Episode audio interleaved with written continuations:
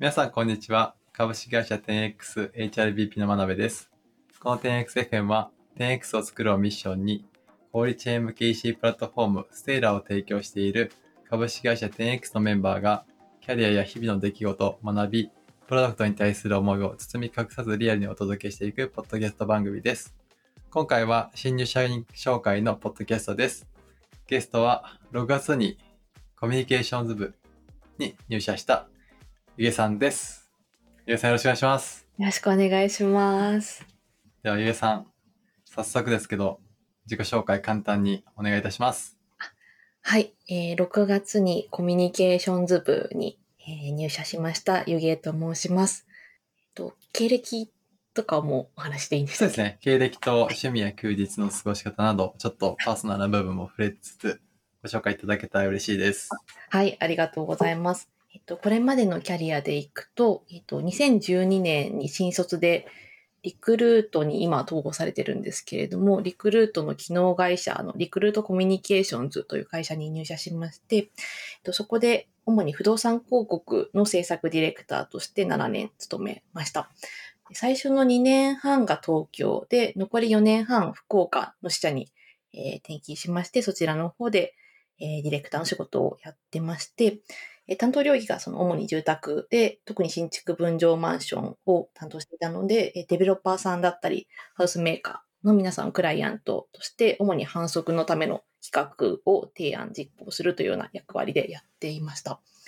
2019年に、えー LINE の子会社で国内第二拠点として LINE 福岡という会社が福岡にあるんですけれども、そちらの方に入社しまして、えー広報チームに所属をしていました。で最初は広報全般を広く浅く経験をさせていただいて、後半は企業広報と社内広報がメインのチームを持たせていただいて、主に経営メッセージの社内外発信だったり、オウンドメディアの企画運営、とは社員同士のコミュニケーションの企画などなどを担当させていただいて、えー2023年の6月に 10X に入社しましたという経緯です。ああとは休日の過ごし方ですかね。そうですね。あの、はい。さすがの中では、趣味や休日の過ごし方教えてください。はい。えっと、2021年にちょっとあの娘が生まれまして、以前は割とあの読書したりインドアで過ごすことが多かったんですけど、最近はあのもっぱら娘と遊ぶ休日になっていて、あの、この夏も結構あの海に行ったりキャンプに行ったり、今まであまりしてこなかったアウトドアな過ごし方をしております。めっちゃわかります。私も娘がいますが、私は結構インドアだったんですけど、なんか娘ができたり、あ子供ができると、なんか公園の偉大さに気づいたりしますよね。本当そうですね。もう公園、ほぼ、ほぼ8割方公園に行って過ごす休日ですね。そうですよね。なんか公園って、どんな、どう、どういう時になんか使うんだろうと思ってましたけど、なんか、こういう時に公園って重宝されるんだなって、はい、思いました。そうですね。一生入れますね、娘は。もうなんか子供の公園好きっぷりってすごいですよね。すごいですね。あそこまで楽しめるの、すごいなっていつも思います。めっちゃわかります。では、続いて、そんなゆげさんがなぜ、えー 10X に入社してくださったのか、な経緯みたいなところも含めて教えていただいてもよろしいですか？はい。えっと、ちょっと経緯が長くなってしまうかもしれないんですけど、大きく分けると。全然大丈夫です。はい。はい、あるかなと思っていて、まずそう一つ目がタイミングというか背景の部分で、えっと、もともとこう明確に転職活動を行っていたわけではなかったんですけど、結構2020年ぐらいから世の中的な変化、あの、具体的にそのコロナでこうリモートワークが結構浸透する中で、私あの今熊本に住んでるんですけど、ま世の中的にこうリモートで働く選択肢が広がってきた中で、まあ、改めて自分がこう、どんな仕事をしていきたいのかと考える機会があったことと、と先ほどのちょっとお話に出てきたあの出産したというのがあって、よりこう、と、考え始めた時点で今2歳、3歳とかだったんですけど、その、この後の30代をどんな風に過ごせば、こう、自分の望む40代を迎えられるんだろうかみたいな、こう、人生のタイムラインを割と具体的に考えるようになったみたいな背景があった中で、と 10X がこういいなって思ったのは大きく2つあったかなと思っていて、と一つが自分自身が今後こう磨いていきたい強みとか考えたいテーマみたいなことにマッチしていたことだと思っていて、えっと、そのまず強みみたいなことでいくと、とこれまで広告と広報の仕事をしてきた中で、まあ、特に広報の仕事もすごく領域がいろいろあって、まあ、広報をやってますという方のプレイヤーのこうバックグラウンドもすごい様々あるなという中で、まあ、自分がこれからどういう、どこに尖りを出していけばいいんだろうな、みたいなことをちょっと考えたときに、その広告の制作をしていた時から一貫してやってきたのが、その誰に何をどう伝えるか、みたいな、こう、どう人の心を動かして行動を変えるのか、みたいなコミュニケーションを考えるということだったので、その強みという、強みというか経験値の部分は、あの、活かしたいし、ぶらさない方が良いんだろうなと思っていて、で、その上で、と、社内広報、企業広報の仕事をしたい、していたときに、すごく興味を持ったテーマが、えっと、組織文化ということで、結構その社内広報とか企業広報の仕事を突き詰めていくと、かこうどういう組織を作りたいのか、みたいなことを考える必要が出てくるなと思っていて、まあ、そのために社員一人一人にどういう気持ちでいてほしいのかとか、社外にどういう組織と認識されてほしいのか、みたいなことにつながっていくんだろうなというのをすごく思っていたので、こう組織文化というテーマが、この後自分がキャリアにおいて、こう、なんだろう、向き合いたいなっていう思いを持ち始めていたんですけど、なんかそれがこう、広報というポジション単体で実現できるかっていうと、やっぱり文化ってこう採用だったり評価制度だったり表彰だったり、こういろんな仕組みが合わさって実現されるものだなっていうふうに思っていたので、なんかむしろもしかしたら HR なのかもしれないとか、こう、いろいろあの考えていた時期に、えっと、10X のことを、えっと、あるちょっとメディアで知って、えー、そこで、あ、そこでちょっと二つ目のな、すごい話長くなってしまった。二つ目の理由になるんですけど、えっと、事業組織文化への共感というのがあったかなと思っていて、えっと、10X について、そのメディアで、あの、説明をされていた時に、こう、長期目線で考えている会社っていうのを話されてたのを見て、まあ、きっかけとして気になりだしたんですけど、えっと、その詳しく調べる中で、えっと、事業としても、こう、自分が結構日々お世話になってるネットスーパーっていうので、あの、結構使い勝手の悪さとか、あの、伸びしろみたいなのも自分自身が、あの、体感している部分があったので、あの、この事業がすごく成長してほしいとか、心からコミットできるって感じられたことと、組織の文化に関しても、その過去の発信からすごく、こう、前者でのワンチーム感だったり、ことに向き合う文化みたいなものがすごく伝わってきて、ここにまず共感をできるなっていうのを思った。っていうのがあったかなと思っていて、その上でこう求人があるのかなと見たときに、えっと、当時カルチャーっていう求人でこのポジション出てたんですけれども、まさにこう自分が今後深めたいと思っている領域の内容だったし、この規模の組織でこのポジションを置くこと自体がすごくあの企業文化を本当に大切したい、投資したいと思ってる会社なんだろうなと思ったっていうのがあの大きかったかなと思っています。ちょっとすごく長くなってしまった。いえ、全然そそんなのないです。あの、はい、ゆえさんの熱い思いが伝わってきて、あの、すごくわかりやすかったです。ありがとうございます。ありがとうございます。もうすでに、あの、カルチャーっていう言葉が出てきましたけども、ゆえさんが今取り組まれている今の仕事について何を担当されてるか教えていただいてもよろしいでしょうか？ありがとうございます。と今は、えカルチャー強度の高い組織を作り、維持する旗振り役っていうのがこうミッションとして私が持っていることなんですけれども、えっと、その文脈の中でインナーコミュニケーションだったり、企業広報、採用広報周りを担当しています。で直近ですと、えっと、10X だと年に4回今全社のオフサイトっていうのを実施してるんですけれども、次にあの実施するオフサイトの方向性の議論だったり、あ社員同士のコミュニケーションの企画かを話していて、えっと今ちょっとそのカルチャー全体で今後どういう活動をしていった方が良いのかだったり、全社でのコミュニケーションの全体像、年間プランみたいな中長期の議論をちょっと今ようやく始めましたというようなところになってます。ありがとうございます。なんか自分自身もなんか最初に入社した時になんか HRBP という結構抽象度の高い、なかなか世の中になんかこれという答えがない分野に飛び込んできて、言語化に結構苦労したというか、まあ、未だに、あの、あるべき HRBP の姿を追い求めてるんですが、ゆげさん自身そのカルチャーっていう抽象度の高い、あの、分野を担当されていて、なんかどういうところがこうチャレンジだったり難しさであるかみたいなところ、それに加えてどういうところが楽しいかみたいなところをお聞きしてもいいですか？あありがとうございます。そうですね。あの、難しさで言うと、えっと、こう、10X はすごくこう、そもそも現時点ですごくカルチャー強度が高いというか、浸透がすごく、あの、されている会社だなというふうに感じていて、これまですごく丁寧にその部分をあの扱ってこられてたんだろうなというふうに思っているので、こう今時点ですごく何か顕在化している課題があるという感じではないかなというふうに思っていて、ただその中で、こう、組織規模が、えっと、徐々に拡大をしていって、環境が変わる中で、いかにこう、良きカルチャーを維持していくのか、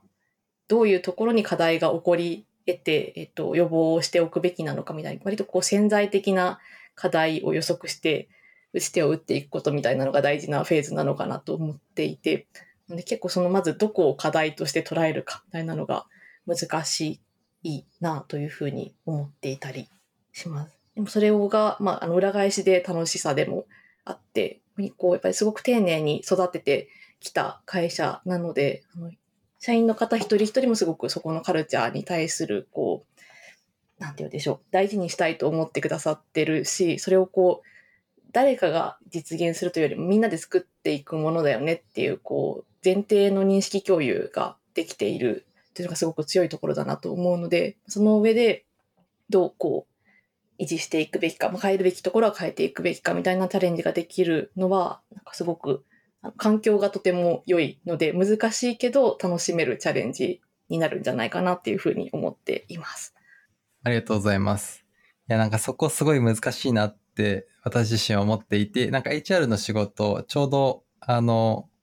多分これが出る頃の多分2週間前とかそれぐらいに出た HR で入ってくださった黒田さんのところでも話をしていますが、なんか結構こう、顕在化してない課題っていうものに対して、なんかこう、なかなか施策を打っていくって難しいな。実際の効果、その何がリターンだったのかみたいなところも、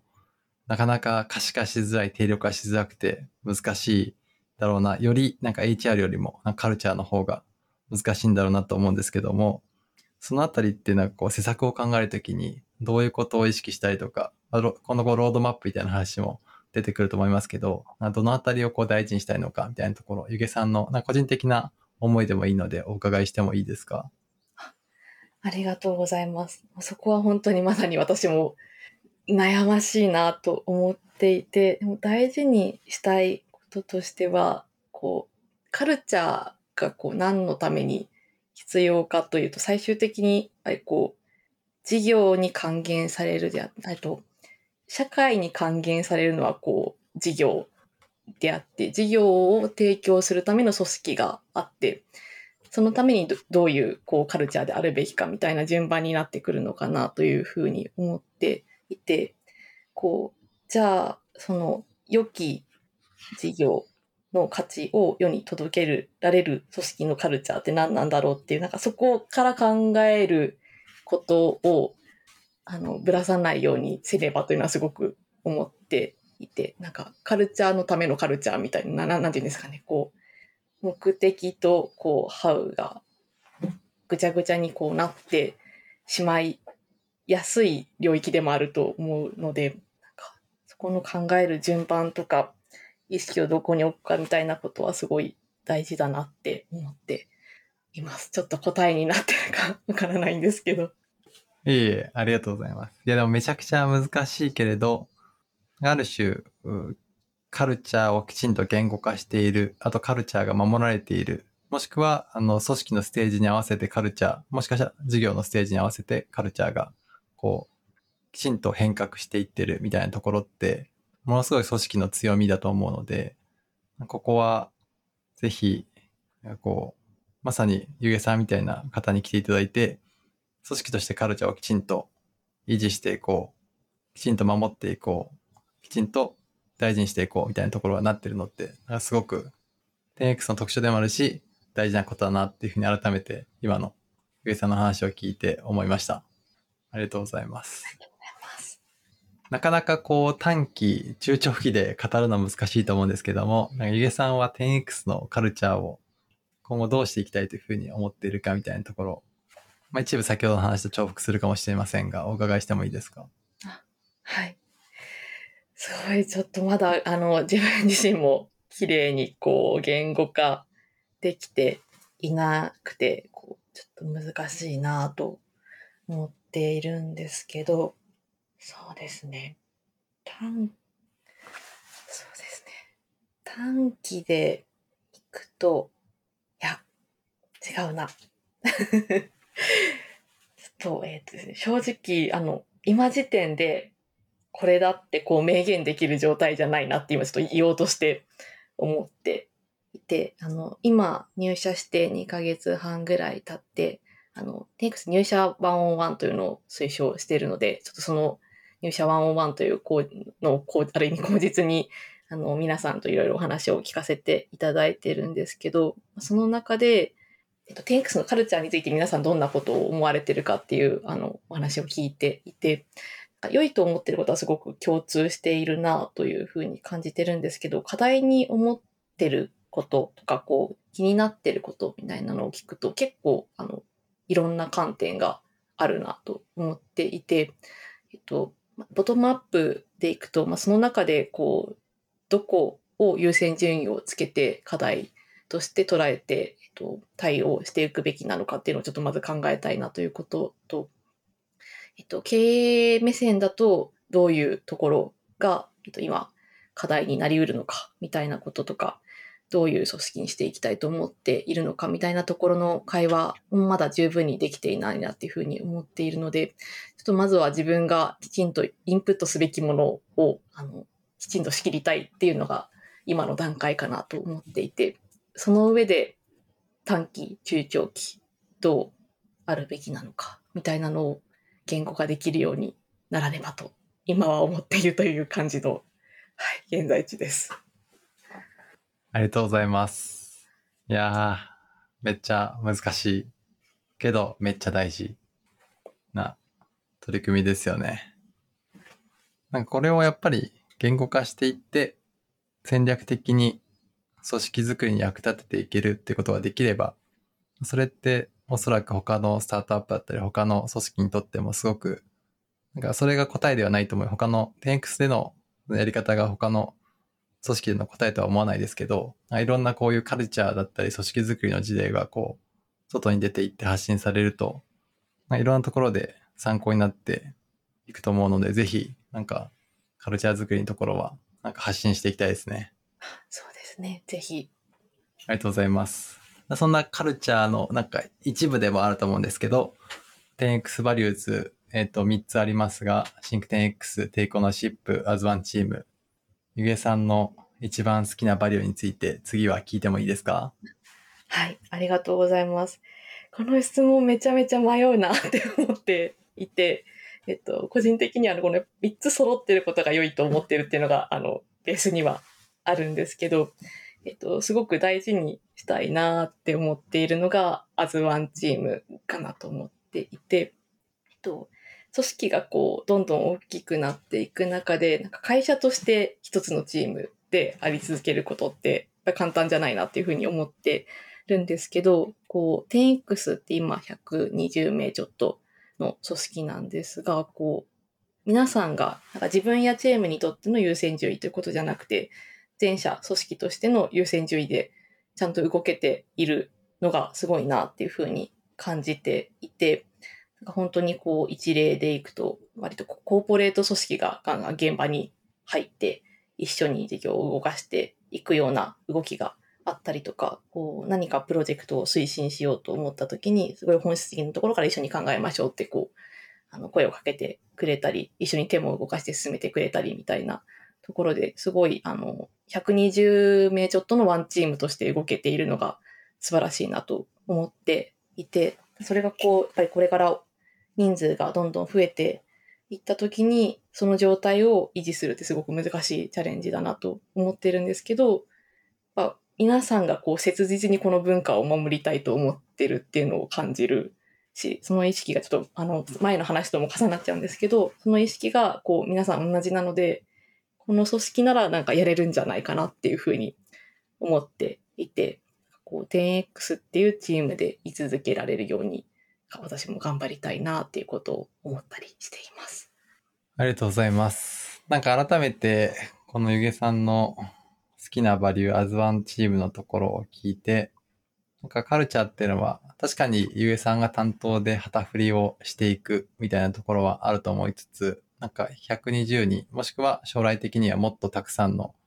社員、経営陣、みんなでやっぱり維持していくし、新た新たにこう作り上げていって大切にしていくものなんだなっていうのをなんか改めて気づかされたお話だったなというふうに思いました。ありがとうございます。とはいえ、こうどうやって旗振っていくかみたいなのはめちゃめちゃ大変だと思うので、引き続き、はい。ワンチームで HR も全力バックアップしたいと思いますし、なんか一緒に取り組んでいけたらというふうに思っているので、ぜひ引き続きやっていきましょう。ぜひよろしくお願いします。では最後は、最後のトピックになるんですが、えーおすすめの一冊っていうコーナーがありまして、ゆげさんのおすすめの漫画でも本でも雑誌でも何でもいいんですけども、一冊を教えていただけたらと思います。はい、ありがとうございます。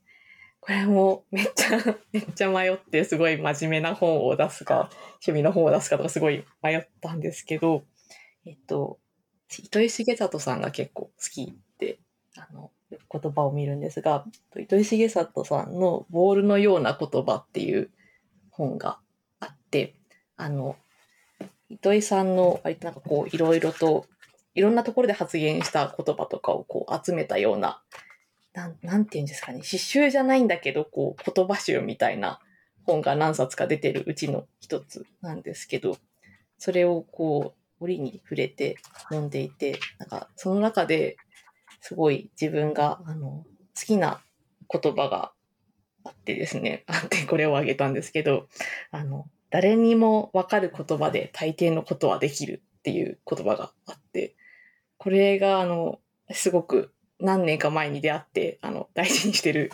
ことなんですけど、だか自分がこう広告とか広報とか割と、あの、誰かに伝える仕事をしてきた中で、こう、途中でやっぱなんかこう諦めて、あの、中途半端な言葉にしてしまうというか、なんかわからないかもなっていう言葉とかを放置してしまいそうになった時に、こう、本当にわかるかなとか、なんか難しく、難しくしすぎてないかとか、なんかちゃんと難しいことをわかるように伝えられているかだったりとか、言いにくいことを言えているかとか、なんか、そういうことを考えるあのきっかけになる言葉をもらった本だったので、ちょっとこれをあげさせていただきました。いや、なんかさすがの一冊だなっていうふうに思いました。さすがコミュニケーションズ部でカルチャーを担当している方が選ぶ本だなっていうふうに。ね なんかそういう感じになりそうだなって思ってすごい悩みました。えでもなんか、はい。前回、前回、多分この1個か2個前の回で、あの HR の黒田さんの回でおっしゃってたあの、左利きのエレンとかもめっちゃバイブルです。あ、私は今、